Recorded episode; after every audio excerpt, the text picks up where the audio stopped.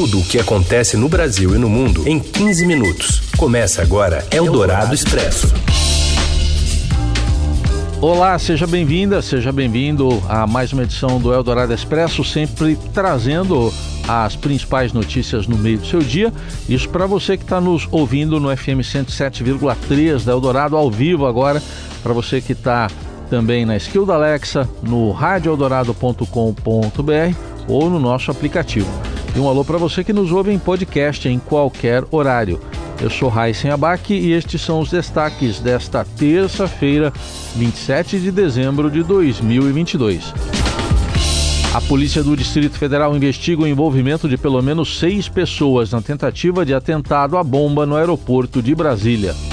O futuro ministro da Justiça diz que o roteiro da posse de Lula está mantido e afirma que pequenos grupos terroristas não vão emparedar as instituições. E ainda a antecipação da posse do novo comandante do Exército no governo Lula e a ida de Simone Tebet para o Ministério do Planejamento. É o Dourado Expresso tudo o que acontece. O futuro ministro da Justiça do governo Lula, Flávio Dino, afirmou que o roteiro da posse do presidente eleito está mantido, apesar da prisão de um bolsonarista sob a suspeita de tentar explodir um caminhão-tanque em Brasília. Dino disse ainda que pequenos grupos terroristas e pequenos grupos extremistas, como ele definiu, não vão emparedar as instituições. As declarações foram feitas após uma reunião entre Dino e o futuro ministro da Defesa do governo Lula, José Múcio, com o governador do Distrito Federal, Ibanês Rocha, para tratar da segurança na cerimônia de posse no próximo domingo. Todas as pessoas que virão à posse participarão de um evento em paz e retornarão para seus lares em paz. Não serão pequenos grupos terroristas, não serão pequenos grupos extremistas que vão emparedar as instituições e a democracia brasileira. Não há espaço para isso no Brasil. O governador do Distrito Federal, Ibanez Rocha, afirmou que todo o efetivo da Polícia Militar será empregado no dia da posse para garantir a segurança na cerimônia. Além disso, segundo ele, serão empregados policiais civis do Distrito Federal que vão atuar infiltrados no meio do público. Durante a entrevista a jornalistas, Flávio Dino informou ainda que a expectativa é que o acampamento de militantes bolsonaristas em frente ao quartel-general do Exército em Brasília seja totalmente desmontado até domingo.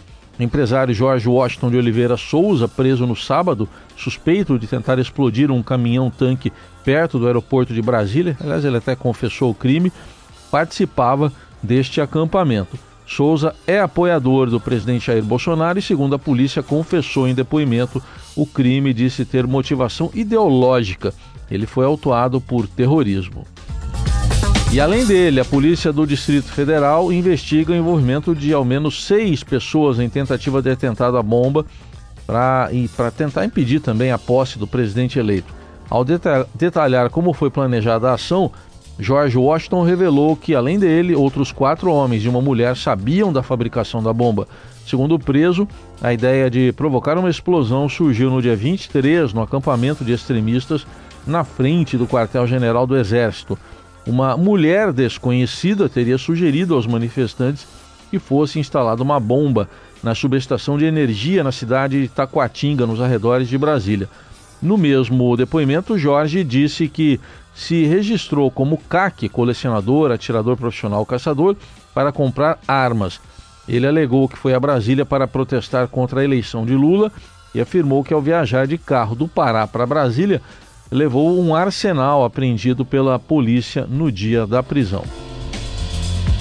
Ainda sobre esse assunto, o senador Randolfo Rodrigues pede ao presidente da casa, o presidente do Senado, Rodrigo Pacheco, para identificar quem autorizou o George Washington a entrar no Senado. Ainda da capital federal chegam as informações do repórter do broadcast Ander Porcela. Boa tarde, Ander. Boa tarde, Heisen. O senador Randolph Rodrigues acionou na noite de ontem o Senado para identificar quem autorizou a entrada do militante bolsonarista suspeito de terrorismo na casa no dia 30 de novembro. No ofício que Randolph enviou ao presidente do Senado, Rodrigo Pacheco, o parlamentar solicitou os nomes dos responsáveis pela audiência pública em que George Washington de Oliveira Souza, de 54 anos, esteve presente.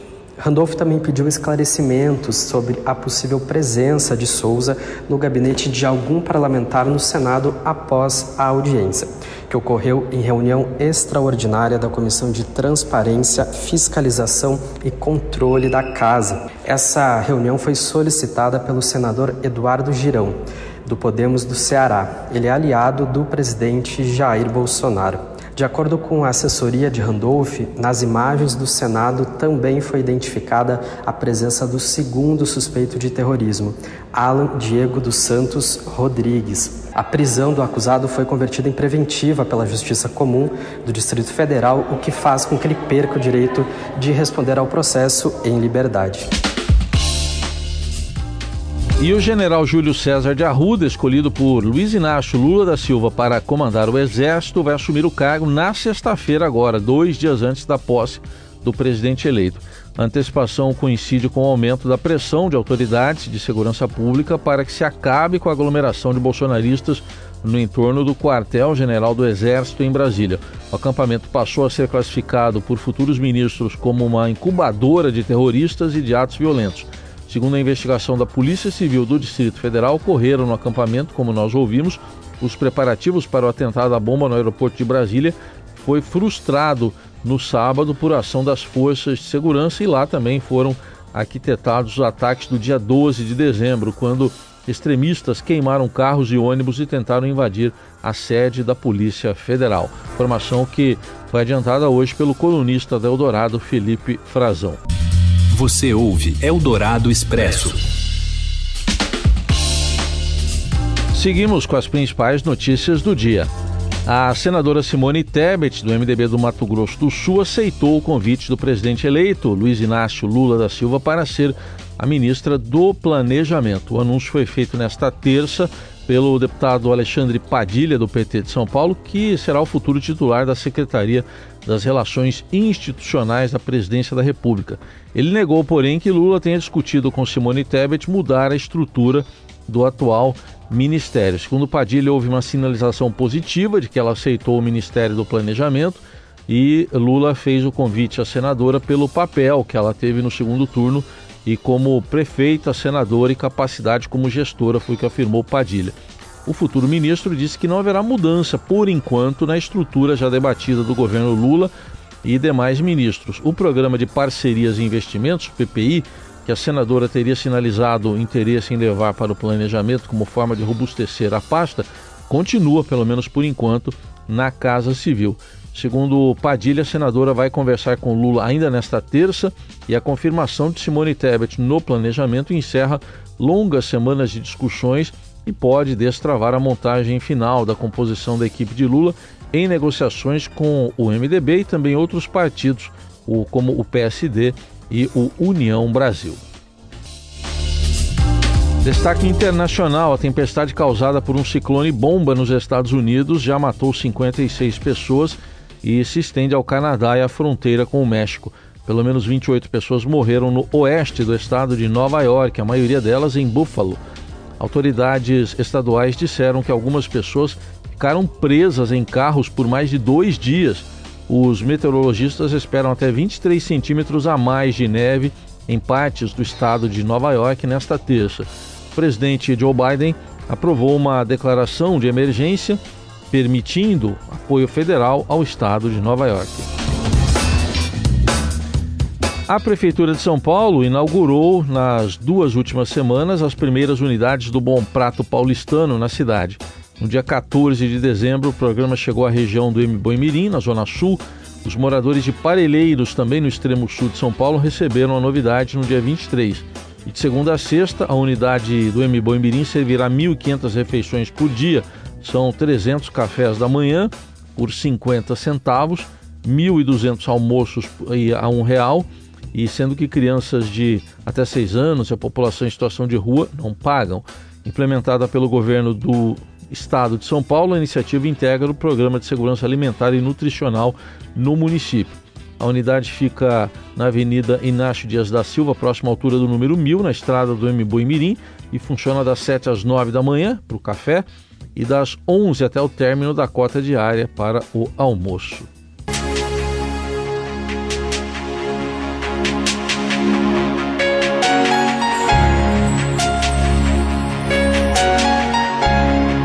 Vamos lá, correndo em câmera lenta. Começa nesta terça a entrega dos kits aos 32 mil participantes da Corrida de São Silvestre. Fala, Robson Morelli. Olá, amigos. Hoje eu quero falar da corrida de São Silvestre, que encerra a temporada de esporte em São Paulo, no Brasil. São 32 mil participantes nesta edição. 97 vezes a corrida de São Silvestre foi realizada, com essa desse ano de 2022, 97 vezes. Eu queria falar da entrega dos kits, prestar aqui um serviço para quem está ouvindo a gente, para quem fez a sua inscrição na tradicional corrida de São Paulo. Local da retirada para os corredores é no Palácio das Convenções do AMB, lá na Avenida Olavo Fontoura, no número 1209.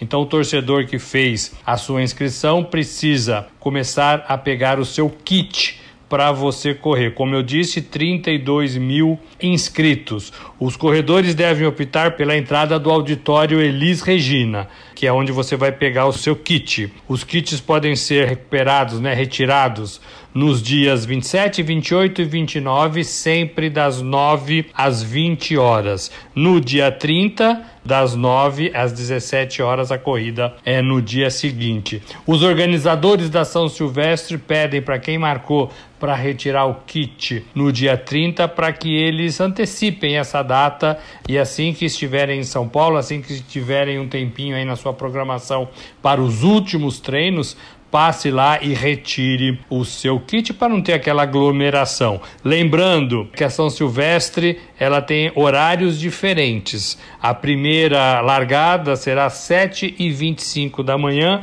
para os representantes cadeirantes. Às 7h40, 7h40 da manhã, é as corredoras de elite do feminino. E o pessoal do masculino tem a largada às 8h05. Às 8h05. Então, preste atenção nessas informações, faça um bom treino, uma boa preparação e também uma boa corrida. É isso, gente. Falei, um abraço a todos. Valeu! E assim a gente encerra mais uma edição do Eldorado Expresso. Lembrando que a atualização das principais notícias do dia você acompanha aqui no Eldorado e também nas plataformas do Estadão. Boa terça e até amanhã.